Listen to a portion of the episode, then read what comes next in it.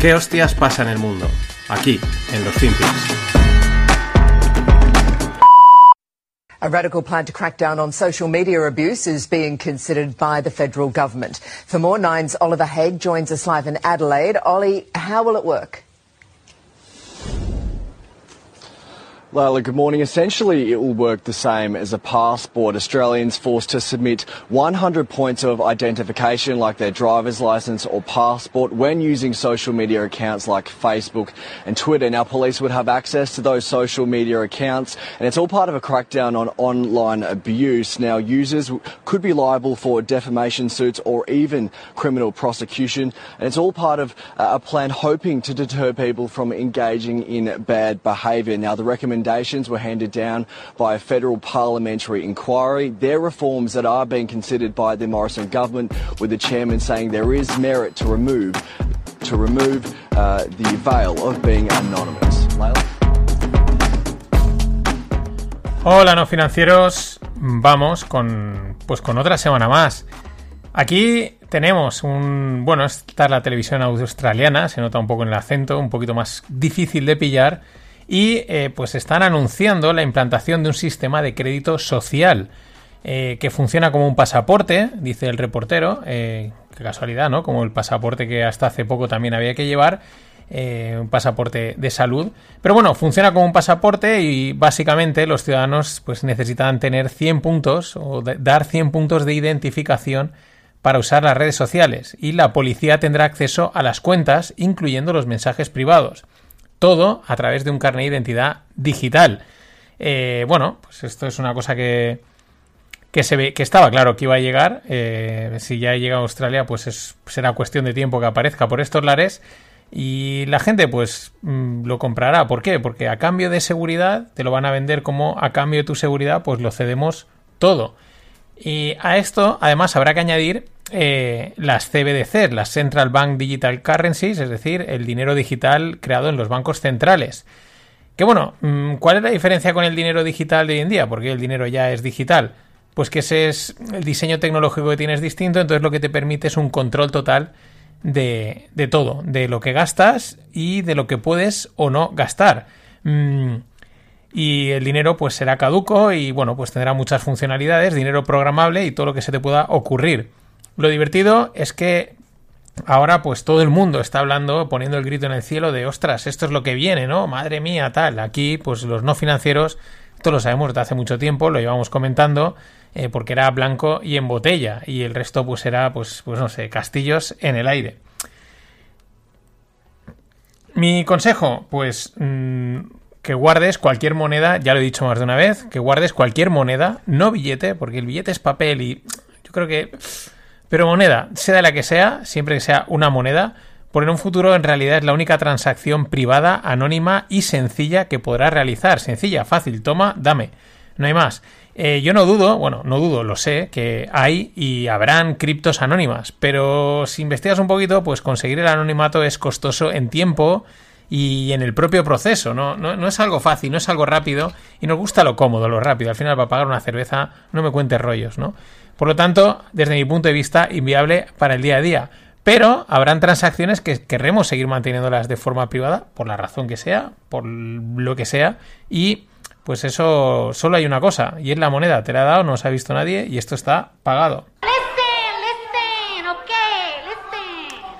Vuelven los sonidos. De, llevo una semana, ha sido una semana sin, sin soniditos y las respuestas 4 a 1 eh, ganan por goleadas el mete sonidos y tocará el de Hasbula y tocará aquí nuestra amiga Listen, Listen, AOK, Listen, Listen.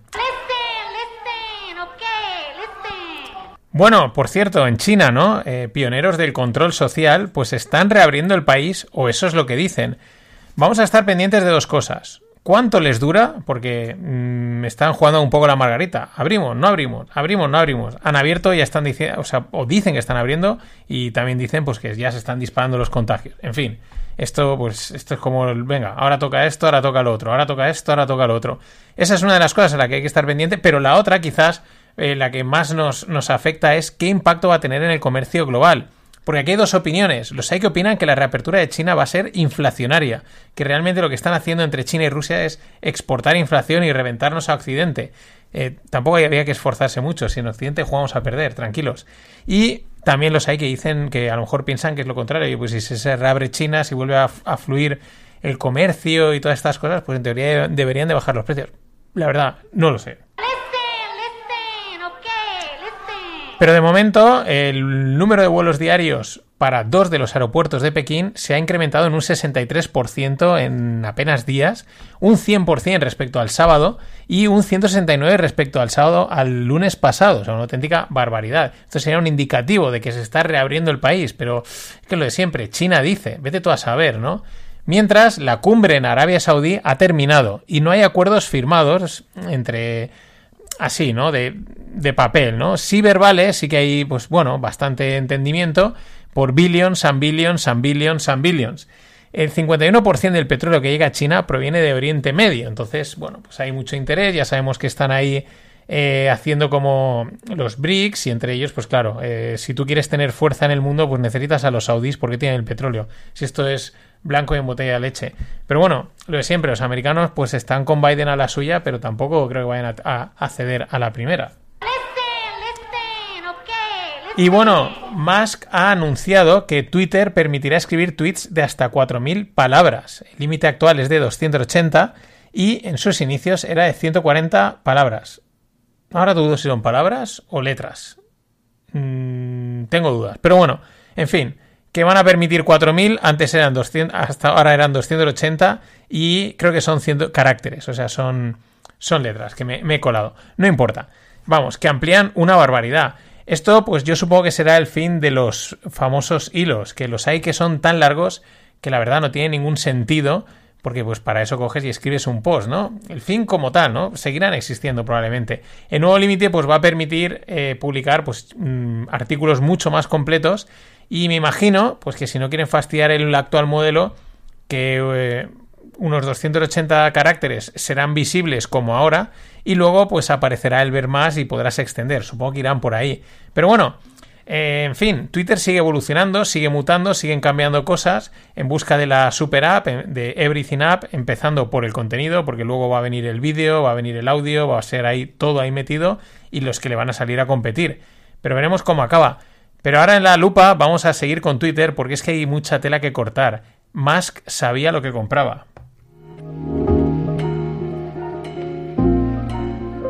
Bueno, nueve plazas, quedan nueve plazas para ser cofundador del club. El tope lo voy a poner en 50.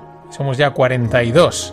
Así que, sí, una más menos uno no pasa nada. Anímate, que va a molar o está molando.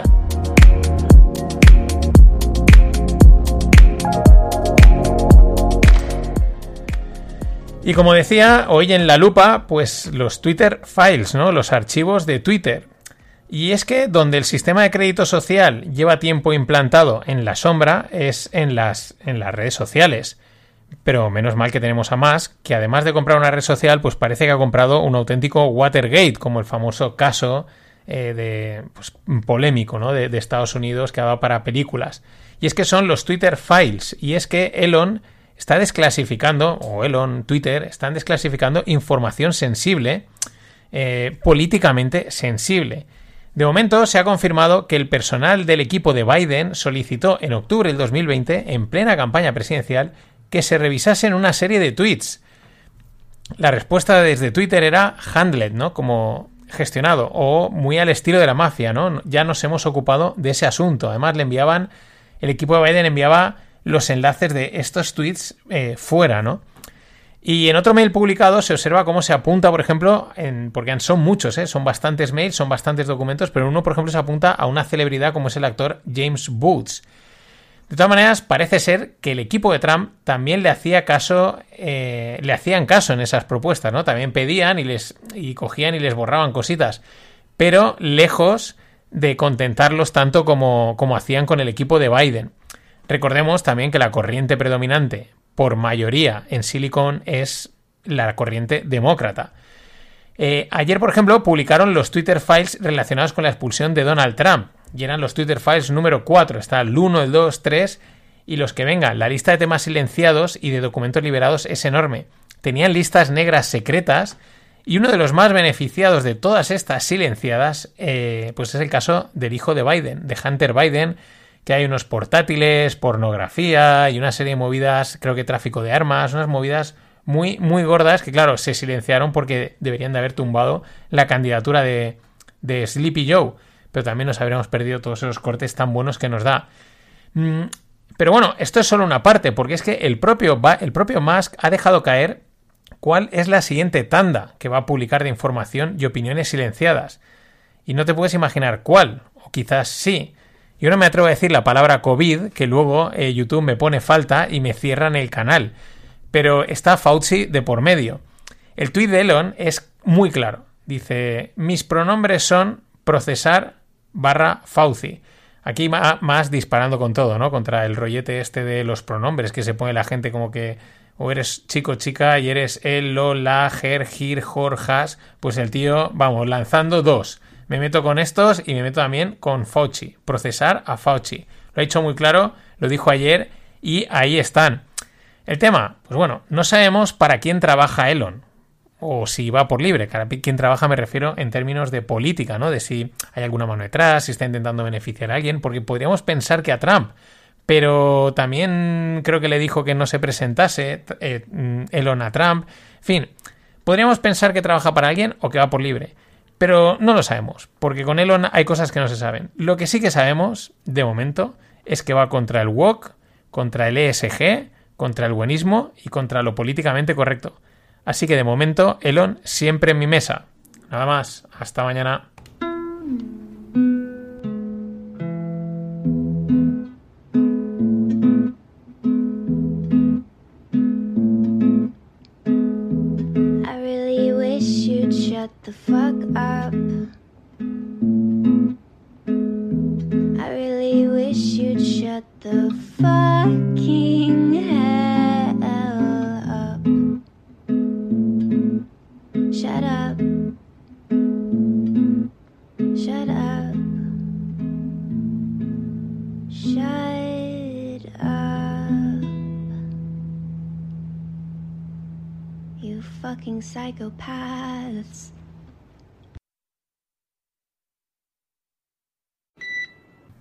We talked about technology as an opportunity for Europe. Let's now talk about technology as a threat.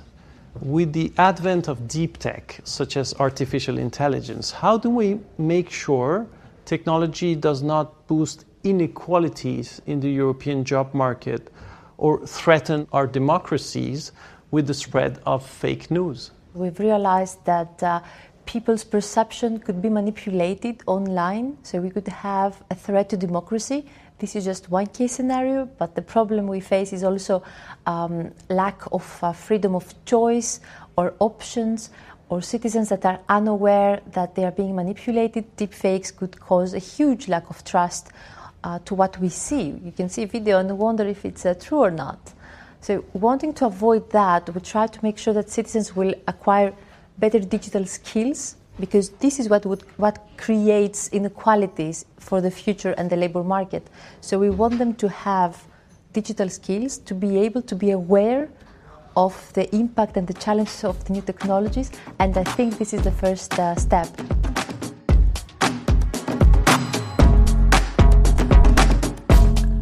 Hola, no financieros. Vamos con otro FinPix. Aquí escuchábamos a Eva Kaili, la vicepresidenta del Parlamento Europeo, destituida por aceptar supuestos sobornos de Qatar, pues para blanqueo de imagen, eh, corrupción, influencias, tráfico, etc.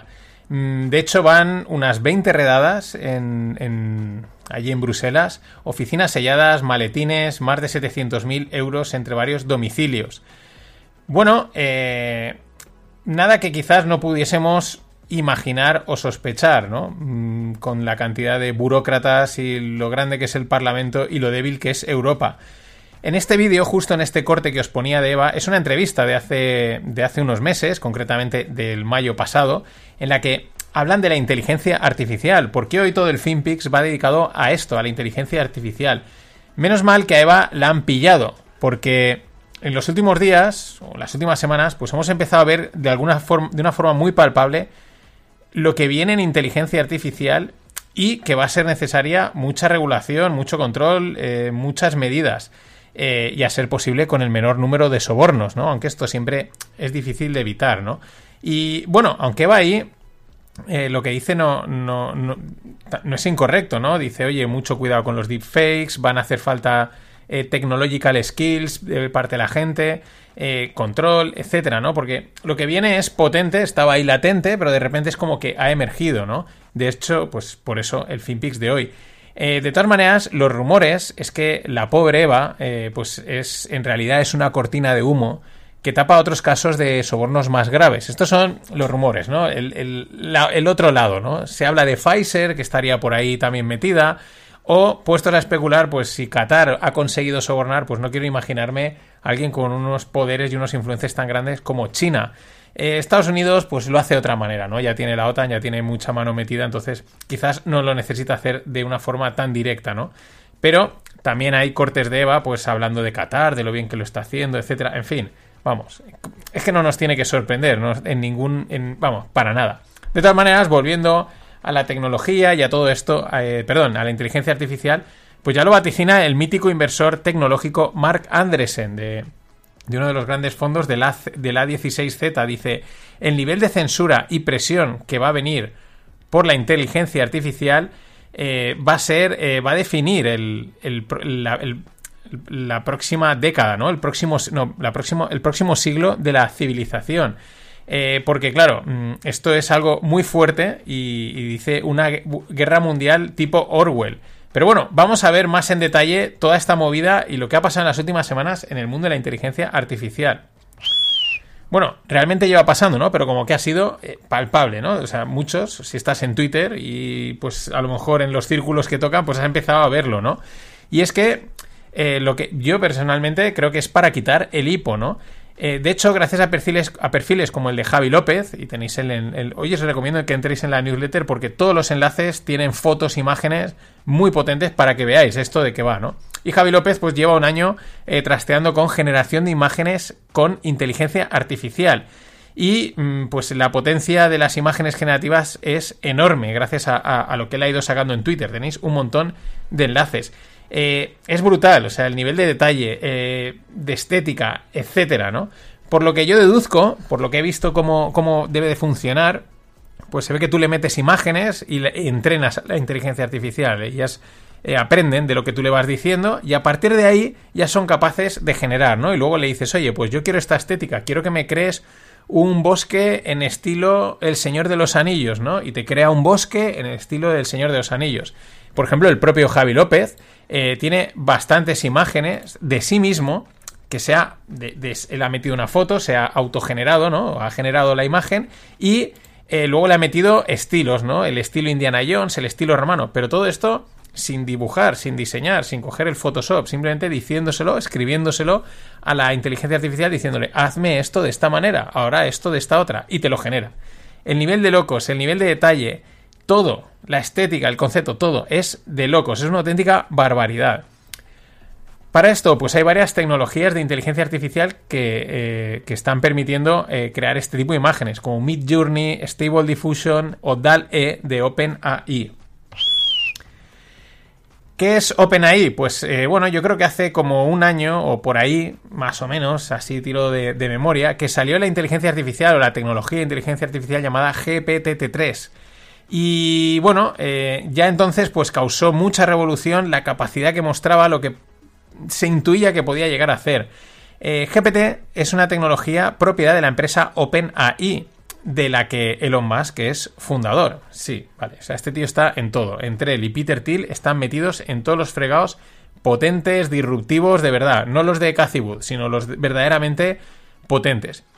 Claro, además de DAL-E para imágenes generativas, pues tenemos que OpenAI lanzó hace unos días ChatGPT.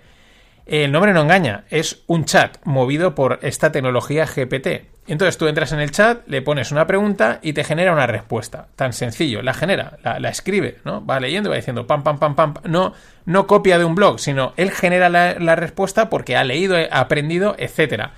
Y el boom que ha generado ha sido, pues también, de locos, que se dice hoy en día. un dato, ¿no? Eh, el tiempo que se han tardado en alcanzar un millón de usuarios, ¿vale? En diferentes aplicaciones. Netflix, 3,5 años. Airbnb, 2,5. Facebook, 10 meses. Spotify, 5 meses. Eh, IG, que es Instagram, 2,5 meses. iPhone, 74 días. ChatGPT ha conseguido eh, un millón de usuarios en apenas 5 días. Una auténtica barbaridad. Es verdad que hoy en día todo es más fácil porque se difunde muy rápido. Eh, es muy fácil de usar. Puedes entrar en la propia web de, de openai.chatgpt o algo así es. Nada, te registras, fácil, y ya escribes una pregunta y te, y te contesta. Ya digo, el resultado es flipante en muchos casos, que ahora vamos a ver. En otros, pues es verdad que da respuestas muy vacuas o más de relleno, ¿no? Como cuando te preguntan en, en el colegio, no te lo sabías y decías, pues mm, rellenabas, ¿no? Algunas son así, pero hay que entender que esto va aprendiendo y va evolucionando. Aunque la verdad tampoco me sorprende que muchas respuestas sean de ese estilo, porque bueno, uno ve la mayoría de los blogs que hay en Internet y están todos escritos así, a rellenar, rellenar y rellenar. Pero vayamos con los casos. Internet es el oeste y hay gente muy rápida. Y si te los quieres encontrar, pues tienes que ir a Twitter. En Twitter es lo más rápido de lo más rápido, ¿no? Y con esto del chat GPT, pues la peña se ha lanzado a, probar cosas, un montón. Vamos a verlas. Primera, generar una película. Primero le han dicho, dame un guion de una película que trate de no sé qué.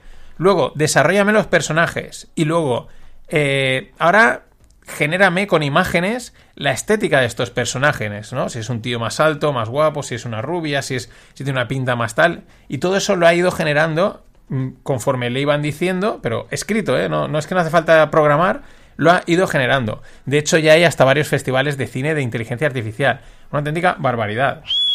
Otro ejemplo, redactar un artículo. El usuario Didaco Roy, que es uno de los que pues, me llegaron, eh, ha hecho la prueba. Y es que el planteamiento es el siguiente. Dice, tienes un blog de recetas vegetarianas y hoy pues no te apetece escribir, no estás inspirado, no tienes ganas. Bueno, pues ¿qué ha hecho? Primero le ha dicho al chat, eh, dime 10 ideas de títulos para de este tema y le ha generado las 10 ideas. Luego le ha dicho, ahora me lo pones en una tabla, que los quiero clasificar. Y luego, redáctame el artículo. Y ahí tienes, artículo redactado.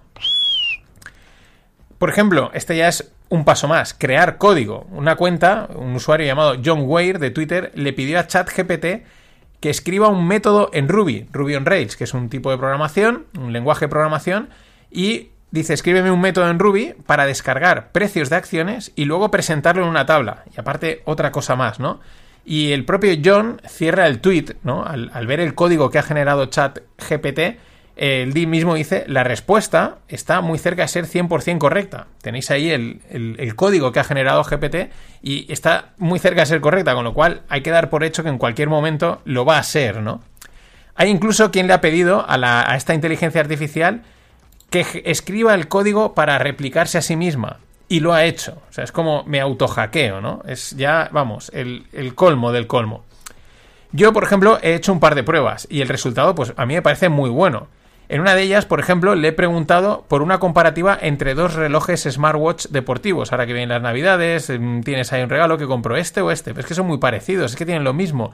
Le he preguntado y a mí la respuesta me ha convencido. Es verdad que yo ya me había mirado todas las cosas, ya puedo decidir si la respuesta me vale o no. Pero me ha, me parecido buena. Sobre todo, ¿qué pasa? Que me ha ahorrado tiempo y mucha búsqueda. Porque ves y entras, entra, ves y entra en blogs, lee, lee y lee que están llenos de relleno. Para lo que quieres oír, está escrito en cuatro o cinco frases. Este reloj tiene esto, este tiene esto otro, y este está más completo que esto otro. Punto y pelota. Esto es importante.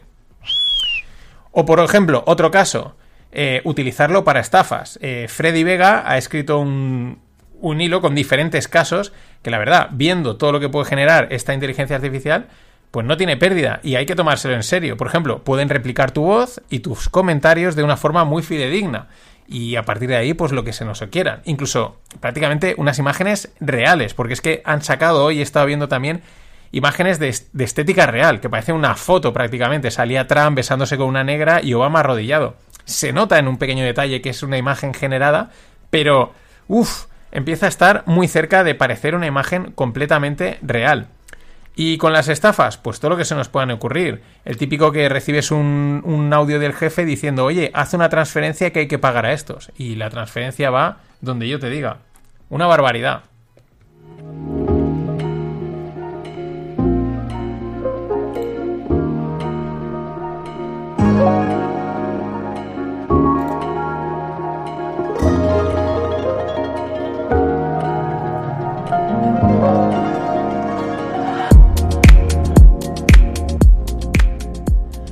Y en la lupa seguimos con, con, la inteligencia artificial, con algunas ideas, ¿no? Hemos visto lo que están haciendo, lo que se está viendo que se puede hacer, pero vamos a imaginar hacia dónde nos puede llevar. Eh, claro, tras ver todos estos ejemplos, pues las preguntas que surgen son muchísimas y los escenarios mmm, de cambio, de giro, de, vamos, más aún, ¿no? A nivel de programación, claro, hemos visto, es capaz de escribir código.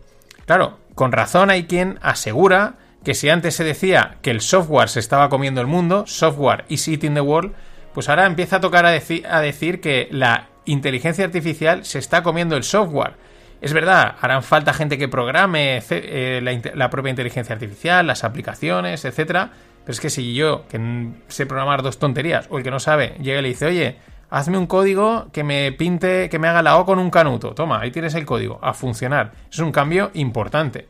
Claro, ahí viene otra, la programación y los programadores, el impacto en el mercado de trabajo, que también decía Eva Kaili en la, entrevista. Claro, sea, al final cualquier persona con su voz o sus palabras escribiendo puede programar al estilo Westworld, si habéis visto la serie, y habrá diferentes niveles y habrán cosas que no se podrán hacer simplemente con la voz y, escribiendo, pero cosas muy sencillas que a lo mejor hoy en día ni puedes, pues podrás, ¿no? Claro, aquí el giro de guion es de 180 grados. Y donde parecía que la inteligencia artificial acabaría con empleos rasos y poco cualificados y que sobrevivirían los, los programadores, pues ahora empieza a parecer incluso lo contrario, ¿no?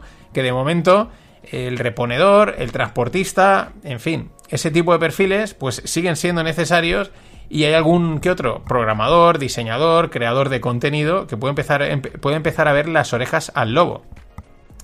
Y esta es otra, la creación de contenido va a cambiar drásticamente. Porque aquí no se salva nadie. Si yo, que no soy un diseñador, le puedo decir, créame esta imagen con esta estética de esta manera y me la genera, pues ya no tengo que ir a un banco de imágenes, ¿no? Lo mismo si alguien eh, pues tiene que generar un guion o tiene que generar un texto o cualquier o incluso una película. Eh, aquí no se salva nadie y todos vamos a tener que adaptarnos. Internet va a cambiar porque al menos que Internet va a cambiar porque al menos parece que estas tecnologías pueden ser un golpe duro al clickbait y a los posts rellenados de palabras que nos hacen perder el tiempo. ¿Quién no ha entrado en un post y ha empezado a leer y, hasta que no llega al final no le dicen lo que quiere escuchar, o lo que quiere leer, o lo que quiere saber? Y al principio te han metido el relleno de turno porque hay que escribir posts de 1500 palabras y estas cosas. Pues que con ChatGPT le escribes y te dice A, B, C y D. Esto es lo que tienes, punto, no hay más. Luego habrán más cosas y saldrán otras historias, pero de momento pinta por ahí. Eh, y claro, hay quien, a partir de ahí, hay quien ve una seria amenaza para Google y para el Internet tal y como lo utilizamos hoy en día. Aunque también es verdad que Google tiene sus propias tecnologías de inteligencia artificial y se dice que va a tener que sacarlas a la luz, que si quiere competir ya no puede tenerlas en el laboratorio y trabajando por ahí, va a tener que ponerlas a disposición del público como OpenAI y su chat GPT. Es que Elon Musk no da puntada sin hilo. Hay mucho más que decir, hay mucho más que hablar de esto pero me lo reservo para un buen distonómica que estoy montando, ¿vale? Tengo ya ahí, nos falta cerrar fechas y tal, está ahí, está ahí, y le podremos dar más en profundidad a estos temas. Sea como sea, la salida a todo esto es la creatividad, la creatividad y la creatividad. Nada más. Hasta mañana.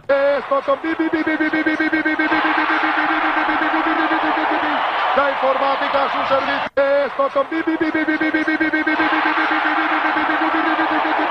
Servicio. Absolutely could pull it off without my math degree. use very little math. Um, use a lot of like uh, elementary school math. Being comfortable with risk is very important. Um, we tend not to have things like stop losses. I think those aren't necessarily a great risk management tool. I'm trying to think of a good example of a trade where I've lost a ton of money. Um, well, I don't know. I probably don't want to go into specifics too much with that.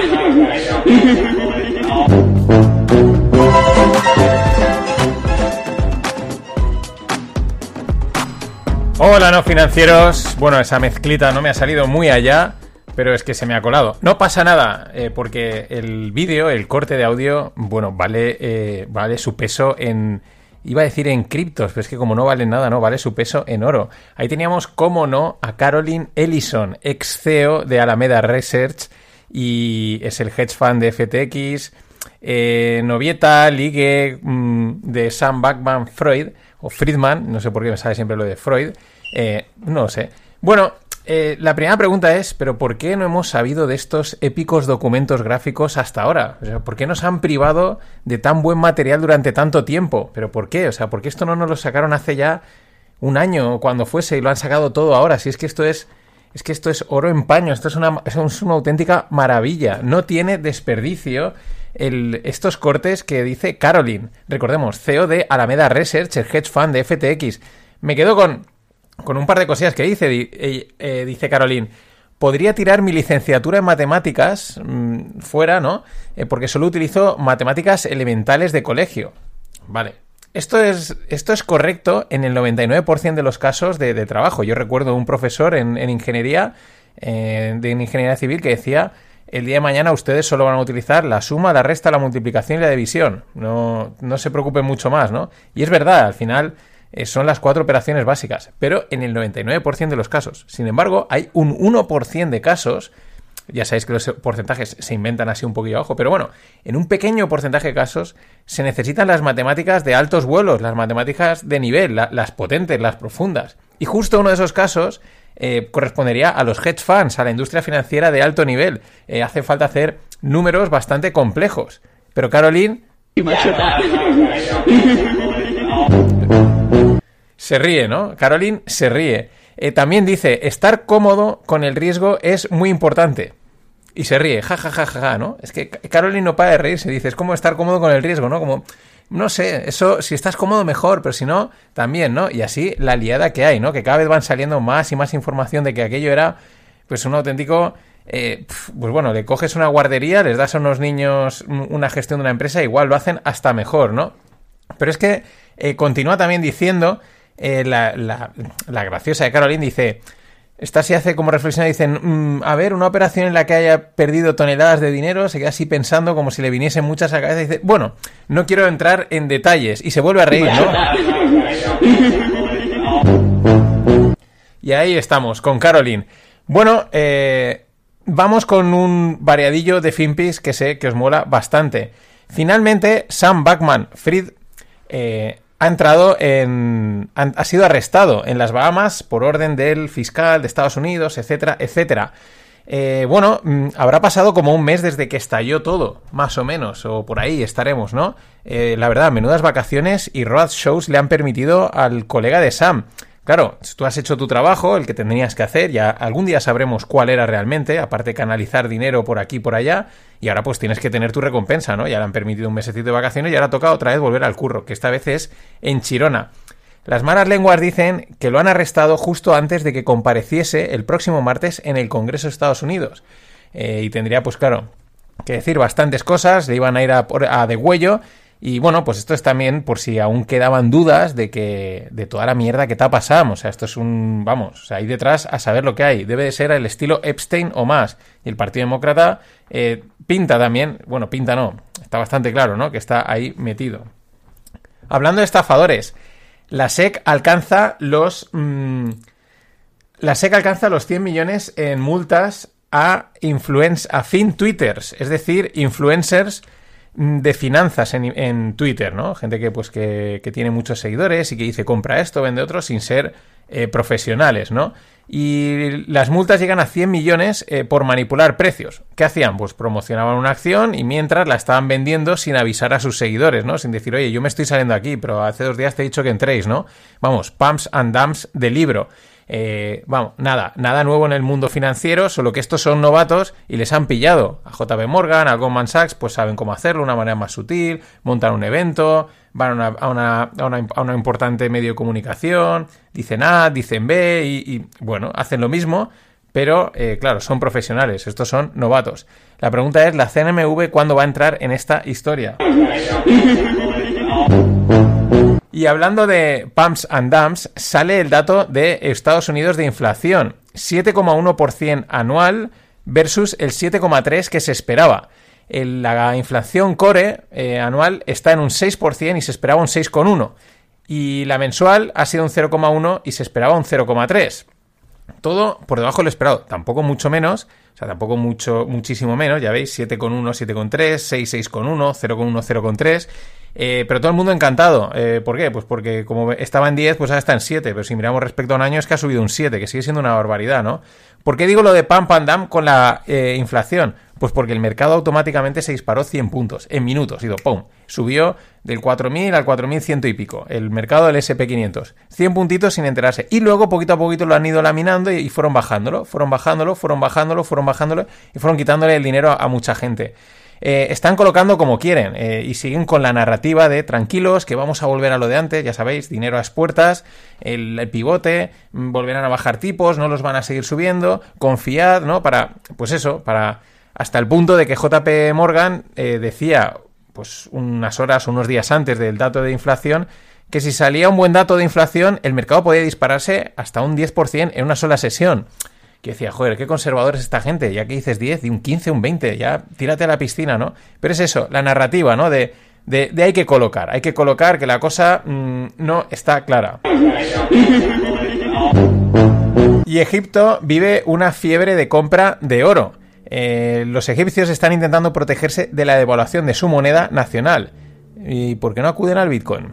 Risas, risas de Caroline. Ja, ja, ja, ja. Bueno, eh, están, pues vamos, es espectacular también como el Banco Central de Egipto en este año, pues también no ha parado de cargar eh, oro, igual que otros muchos bancos de los que, pues el chino, el, ruso y, otros por ahí que hemos mencionado, que están cargando sus reservas de oro. ¿Por qué?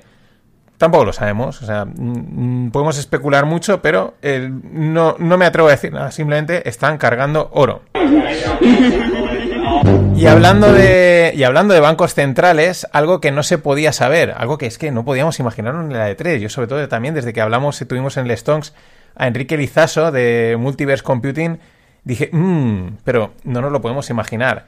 Eh, el Banco Nacional de el Banco Central, el Banco Nacional de Bélgica, el Banco Central de Bélgica eh, va a registrar su primera pérdida desde la Segunda Guerra Mundial.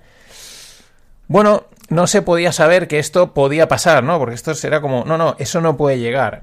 A ver, escenario, la quiebra de un banco central, quiebra puede ser técnica, ¿no? No, no tienen por qué llegar a quebrar totalmente, sino que tenga verdaderos problemas y que arrastre, pues evidentemente, a unos cuantos más. Y por lo tanto, obligue a concentrar el sistema en un superbanco central. Ya tenemos el BIS por ahí, está el Banco Central Europeo, pero que obligue a una concentración de bancos centrales, ¿no?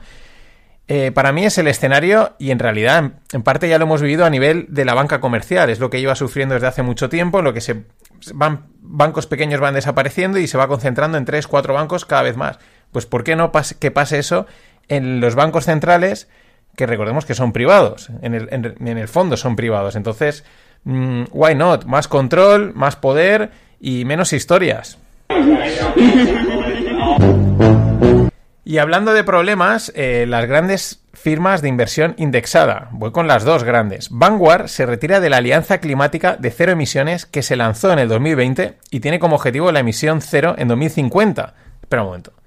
Eh, ¿Qué hay del largo plazo, amigos de Vanguard? Que es vuestra narrativa. O sea, del largo, del largo. Ahora, ahora el 2020 no, a 2050 no llegamos con esto, fuera, ¿no? Eh, habrá que predicar con el ejemplo, ¿no? La otra pregunta es, o la verdadera pregunta es, ¿se está desmoronando el ESG? Porque se han retirado de la Alianza Climática de Cero Emisiones. Pero vamos con, la otra grande, BlackRock. Varios estados republicanos se rebelan contra BlackRock. Florida retiró ya fondos por 2 billones y North Carolina solicita el cese de Larry Fink, que es el CEO de BlackRock. ¿Cuál es la razón? El ESG acusan a Larry Fink de no servir a los intereses de sus clientes, y aquí explicamos los intereses de los clientes de un fondo de inversión. Ganar dinero, punto. No, no hay más. Ganar dinero. No me digas cómo. Quiero ganar dinero. Bueno, que sea un poquito legal, pero queremos ganar dinero.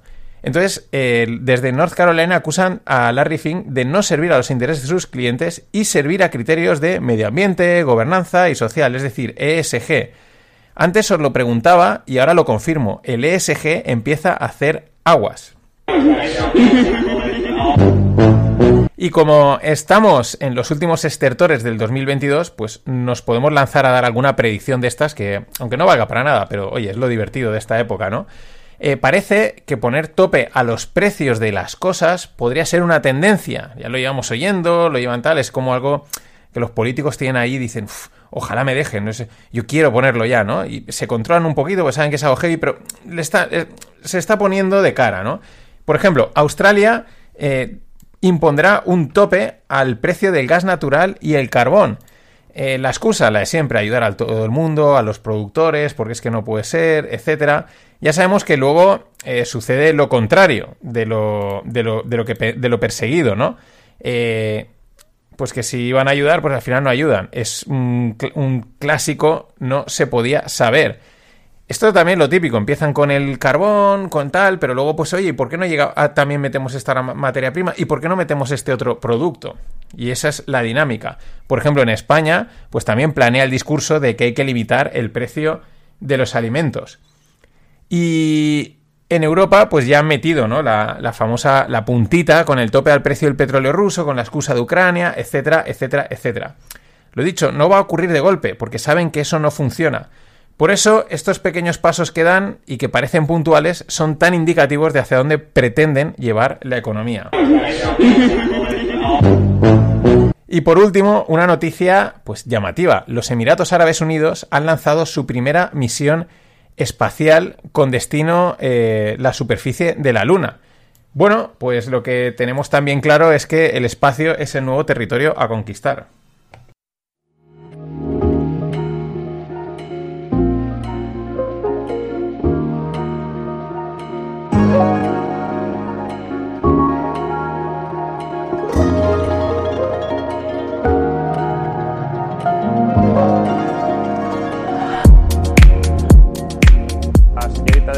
Intervención, el topar la cesta de la compra significa arruinar a todo el sector primario español. Porque no se crean ustedes que va el señor de... No quiero decir nombres de distribuidoras porque encima les hago publicidad. van a perder su margen de beneficios, que lo que están reclamando es que su margen de beneficios no caiga. ¿Qué ha pasado con la leche? Muy sencillo. Han apretado tanto la, han apretado tanto que ahora ya no hay vacas qué triste, qué triste que España se haya quedado sin vacas para producir leche. Se hayan matado 90.000 o 90 y tantas mil vacas más que el año pasado. Qué triste, ahora la tenemos que traer de Francia. ¿Qué se creen ustedes? ¿Que los franceses no van a saber pedir? ¿O que nos va a pasar lo mismo que con la energía? Cuando dependamos de comprar los pollos de este señor que tengo aquí detrás, el conejo, la verdura de otros países, ¿qué se creen? ¿Que ellos no van a saber pedir? Ellos van a saber pedir igual que nos ha pedido Putin por la energía. Y, les digo una cosa, háganselo mirar. el país que pierde su soberanía alimenticia está condenado a pasar hambre. Correcto. Gracias. Bueno, me pasaba Juan Alberto desde por Twitter este corte de un programa de televisión en La Sexta, donde pues este señor lo dice muy claro. Eh, hay muy poco que añadir a lo que está diciendo. Sí que hay un detalle, ¿no? Que dices, cuando en un medio de comunicación masivo dejan a alguien decir esto, pues por, por, alguna razón, ¿no? Mm, es como vamos a contentaros, pero al final no. Yo me quedo con dos frases. Cuando dice, ¿qué se creen? ¿Que Francia no va a saber pedir? ¿O que, no, o que nos va a pasar lo mismo con la energía? Mm, pues evidentemente. Dos, dice, el país que pierde su soberanía alimenticia está condenado a pasar hambre. Y yo añado aquí también la soberanía energética, ¿no? Estás condenado pues a depender de una cosa vital.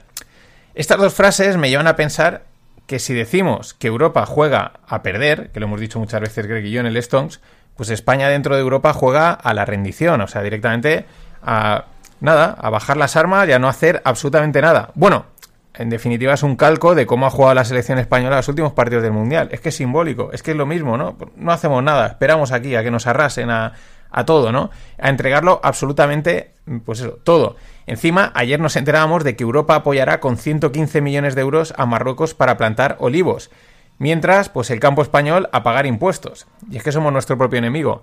Esto también eh, viene al hilo de lo de poner precios a los alimentos, poner precios a, a, a productos, porque es que las cosas están subiendo, ¿no? En vez de dejar que el mercado lo ponga en su sitio, aunque puedan haber momentos difíciles.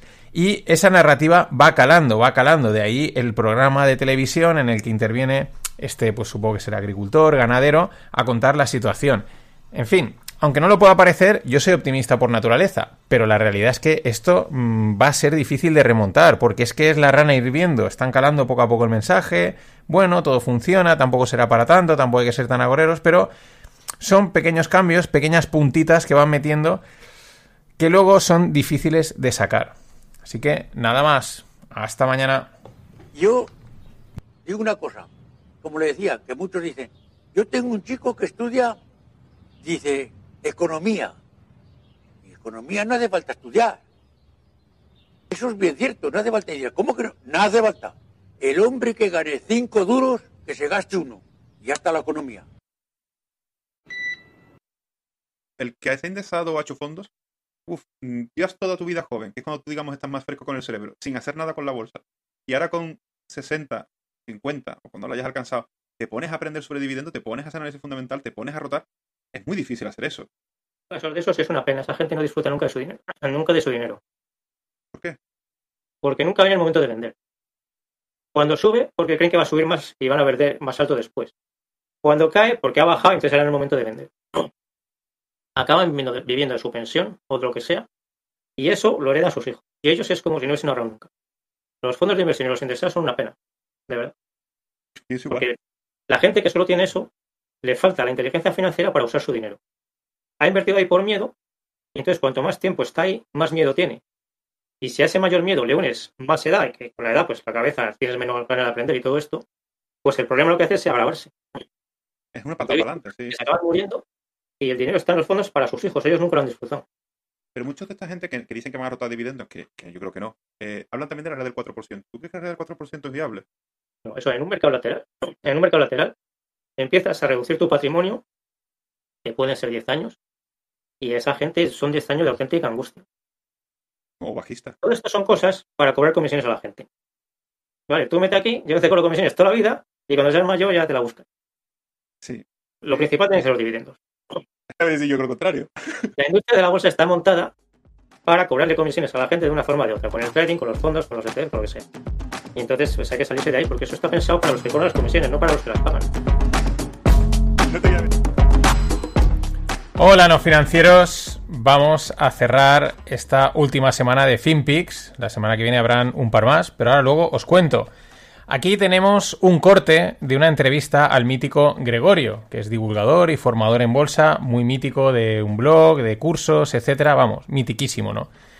Eh, si Freud, el, mítico Freud, decía Dios ha muerto, pues yo me atrevo a decir que FinTweet ha muerto. Porque tras ver, este era un corte de, de, de vídeo audio que publicaba Marcus y que si me oye, pues le mandamos un saludo. Y ha generado un montón de comentarios y menciones a este vídeo, ¿no? Entonces, tras ver todos esos comentarios y menciones, pues no me queda otra cosa que confirmar, ¿no? No puedo llegar a otra conclusión que FinTweet ha muerto. Es la confirmación de la confirmación de algo, pues que ya os conté en el último episodio de la temporada pasada. Eh, creo que lo llamé 2022, eh, año de las revelaciones. Ahora no sé, creo que algo fue en abierto y otra parte en el club, pero vamos, confirmación de la confirmación. Pero es que para colmo, eh, también le cayeron palos de parte de la comunidad inversora al bueno de Fernando Luque, que tenemos con él un curso de fondos que mola mucho, también pues piensa un poco distinto a la gran mayoría y retuiteó una cuenta eh, que decía que, pues, que los mercados laterales son frecuentes en bolsa y pueden durar muchos años. Bueno, pues eh, enseguida que si no sé qué, que si no sé cuántos, que si no sé menos, en fin. Aunque, pues bueno, con los no financieros, pues vamos a la nuestra y nos la pela casi todo, pero FinTweet ha muerto y se lo han cargado los de la cultura financiera, porque no es cultura, sino dogma o religión. Y entonces pues hay que salirse de ahí, porque eso está pensado para los que cobran las comisiones, no para los que las pagan. Y... Pero vayamos al caso de Gregorio, ¿no? Vamos a verlo un poquito más en detalle. Eh, ¿Qué es lo que está diciendo Gregorio? Pues Gregorio lo que está diciendo aquí, entre otras cosas, eh, pues lo que mi abuela expresaba con tres frases. La primera, que solía decir bastante, es ¿para qué quieres ser el más rico del cementerio? Otra que también utilizaba, la segunda era el dinero está para gastarlo. Y ojo, mi abuela fue empresaria en su tiempo y ahorradora a tope, ¿no? Eh, pero decía eso, y al final el dinero está para gastarlo, en pocas palabras, para disfrutar de la vida, ¿no? Y la tercera, que es, la decía también, y la decimos, y es en Valencia, porque es un dicho valenciano, y va en la línea de las anteriores, ¿no? Que dice que els diners y collons están para las ocasiones, que es como decir, pues el dinero y los cojones están para las, para las ocasiones, ¿no? Pues, o aquí también a veces decimos lo que va da van, va da van, o sea, es decir, oye, vive el momento, disfrútalo y a tomar por saco, ¿no? Eso es en definitiva lo que está diciendo Gregorio, ¿no? Disfrutar de la vida antes que nada. Eh, es la parte psicológica de la inversión, que es lo más importante y de lo que menos se habla, ¿no? Muchas veces se oculta porque no interesa, no interesa este mensaje decir, oye, pues está muy bien que inviertas, pero en algún momento tendrás que sacar el dinero y disfrutarlo, ¿no? ¿O qué lo vas a dejar? Para la ultratumba, ¿no? Claro, eso no interesa, ¿no? Eh, claro, aquí Gregorio matiza, ¿no? Gente que va a estar toda la vida invirtiendo para luego no disfrutarlo. Eh, cuando baja, no venden para no perder. Cuando sube, no venden para ganar más llevan tanto tiempo en la inversión que están anclados a ellas y no saben salirse, ¿no? Son, son, vamos, están enganchadísimos, ¿no? Quiero más, quiero más, pero al final, ¿para qué quieres, para qué quieres ser el más rico del cementerio, ¿no? Eh, y sé que casos hay muchos. Habrá gente que le sobre y dirá, pues es que me sobra y pues para, para, para mis hijos, pero habrán otros pues que a lo mejor pues hay que valorarlo, ¿no? ¿Qué más cosas dice Gregorio aquí, no? Pues que no es lo mismo invertir con 30 que con 60, ¿no? Y otra cosa, que es también lo que le achacaban a Fernando, por otro lado distinto, pues que un mercado lateral puede durar 10 años y que la industria de la inversión y del trading en general, toda esta parte, pues está montada para sacar comisiones, hay que vivir de algo. Eso es elemental. Aún así, eh, hay escapatoria, ¿no? Tendrás que invertir, ¿no? Tendrás que ir a, quien sea. No, no, digo nada, no digo nadie, pero tendrás que invertir y tendrás que pagar tus comisiones, pero no pierdas de, de vista que el negocio está para sacar comisiones. O sea, aprovechate de ellos igual que tú se, aprovechan de ti, pero cuando llegue el momento, oye, mira por ti, ¿no? Es un poco la idea que transmite eh, eh, principal de este, de este corte que evidentemente la gente ha atacado. También es verdad que Gregorio defiende los dividendos, ¿vale? ¿Por qué? Pues porque es una lo dice porque es una forma de materializar la inversión, ¿no? Como cobras el dividendo, pues ese dinero ya lo has sacado, quieras o no, de la inversión. Vale, también es verdad que es su libro es el que vende. Él es de dividendos, está en un podcast de dividendos. ¿Y de qué van a hablar? De dividendos. ¿Y qué van a decir? Pues que la maravilla son los dividendos. Los dividendos no son ni malos ni buenos, son dividendos. Y pero es que, a ver, aquí, ¿quién no vende su libro? Pues todo el mundo, ¿no? El tema, pues es la reacción de una parte de la comunidad, pero una parte también significativa, ¿no? Y entonces pues hay que salirse de ahí, porque eso está pensado para los que cobran las comisiones, no para los que las pagan. Claro, cuando dices una verdad, como un templo, y envías un torpedo a la línea de flotación de la estructura de creencias de la gente, pues, ¿qué pasa? Pues que esta suele reaccionar de una forma instintiva y casi visceral, ¿no? Porque le has tocado una fibra, estaba en su mundo ideal, en su mundo happy, también empieza a intuir que las cosas están cambiando y saltan, ¿no? Pues por eso Gregorio y Fernando han recibido tantas críticas.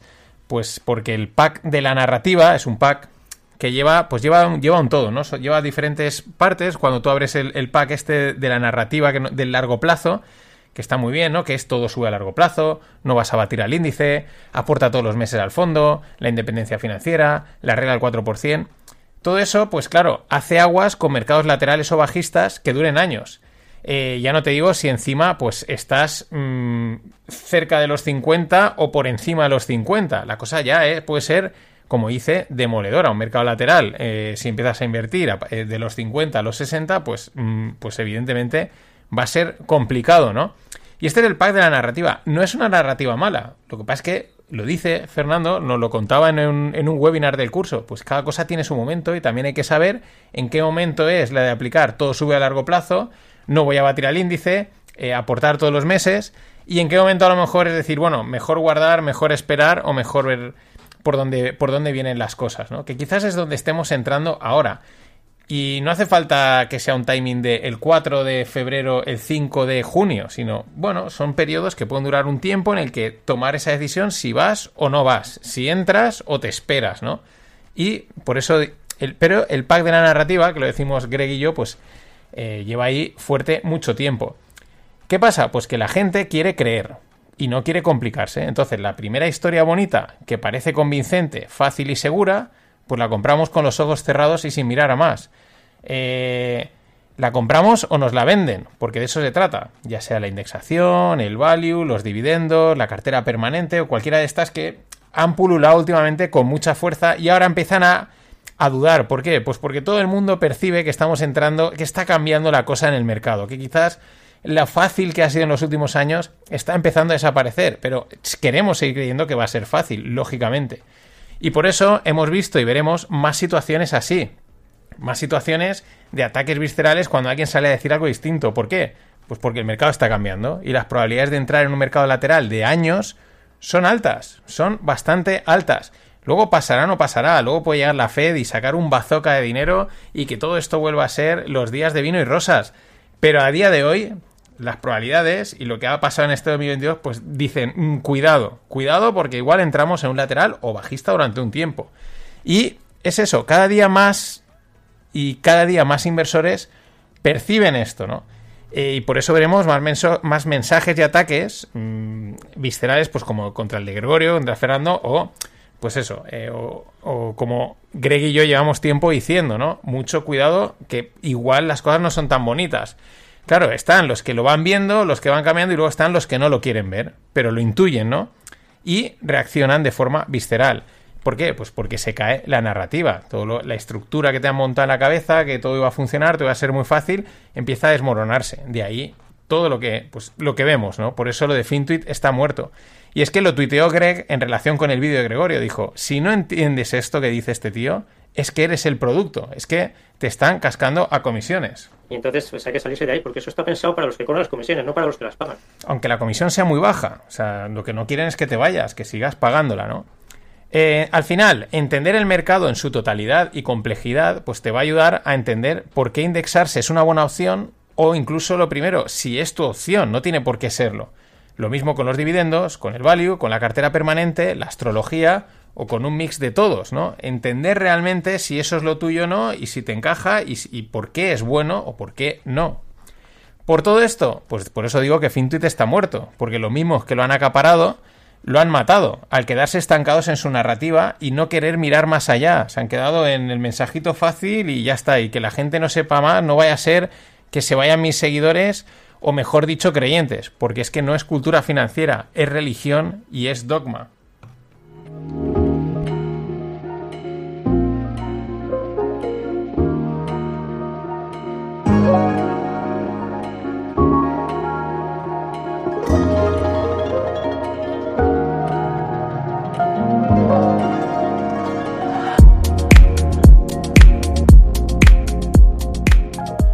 Bueno, hoy en la lupa hablo de los propios FinPix, ¿no? Ya encarando pues este, este final de este primer tercio, ¿no? De la cuarta temporada. Qué lioso, ¿no? Al final las temporadas las divido en tres partes, pues la primera parte está ya prácticamente finiquitada.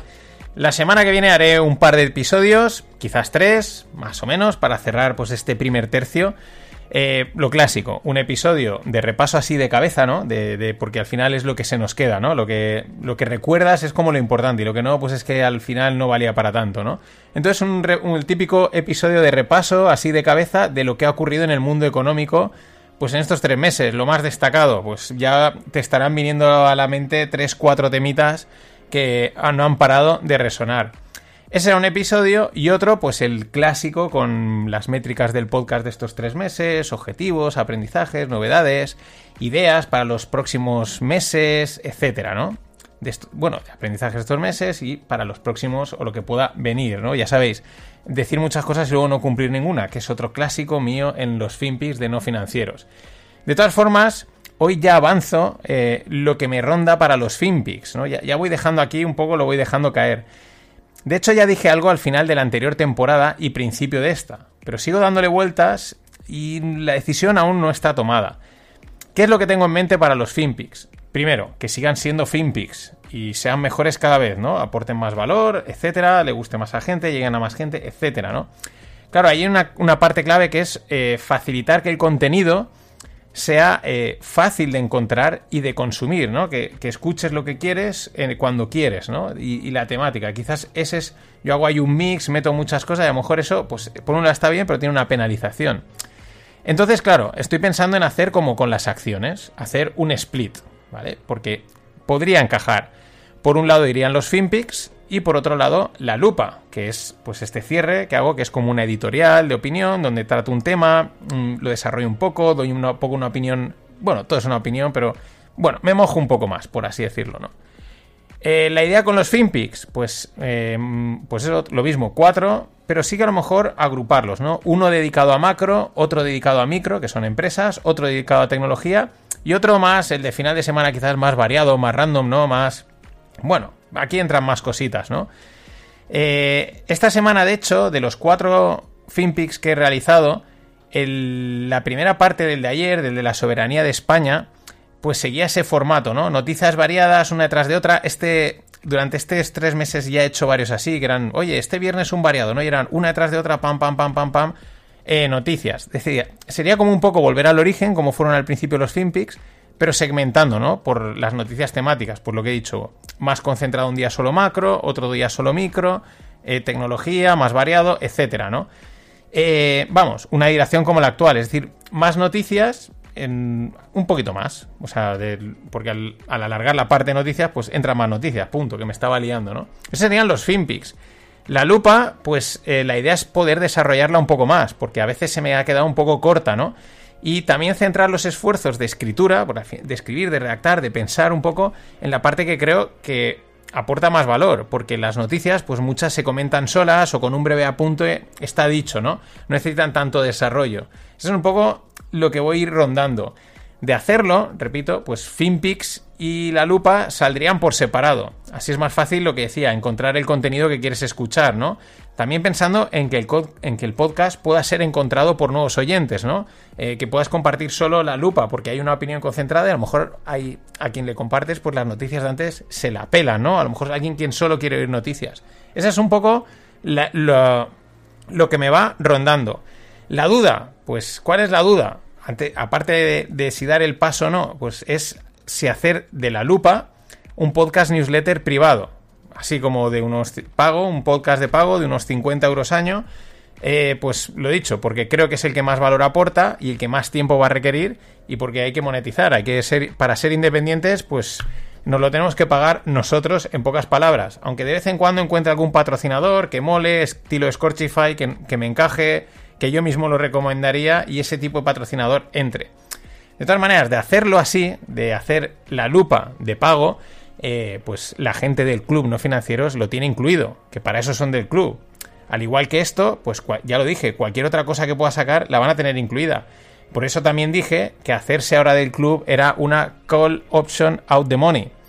De todas formas, la decisión no está tomada, sigo rumiándola aunque no me queda mucho tiempo para decidir, porque las navidades pasan volando, yo creo que tarde o pronto caerá, tarde o pronto lo haré, por eso aviso y por eso, mientras decido, las puertas del club van a, van a estar abiertas, para que luego nadie diga, joder, es que estaban cerradas y ahora, mm, etcétera, ¿no? Eh, solo tienes que pedirme el acceso o buscarlo en las notas de algún episodio. Dime cosas que quiero saber qué opinas. Pasa buen fin de. Ah, mañana grabo Rogle, así que atentos. Nada más. Ladies and gentlemen, the weekend.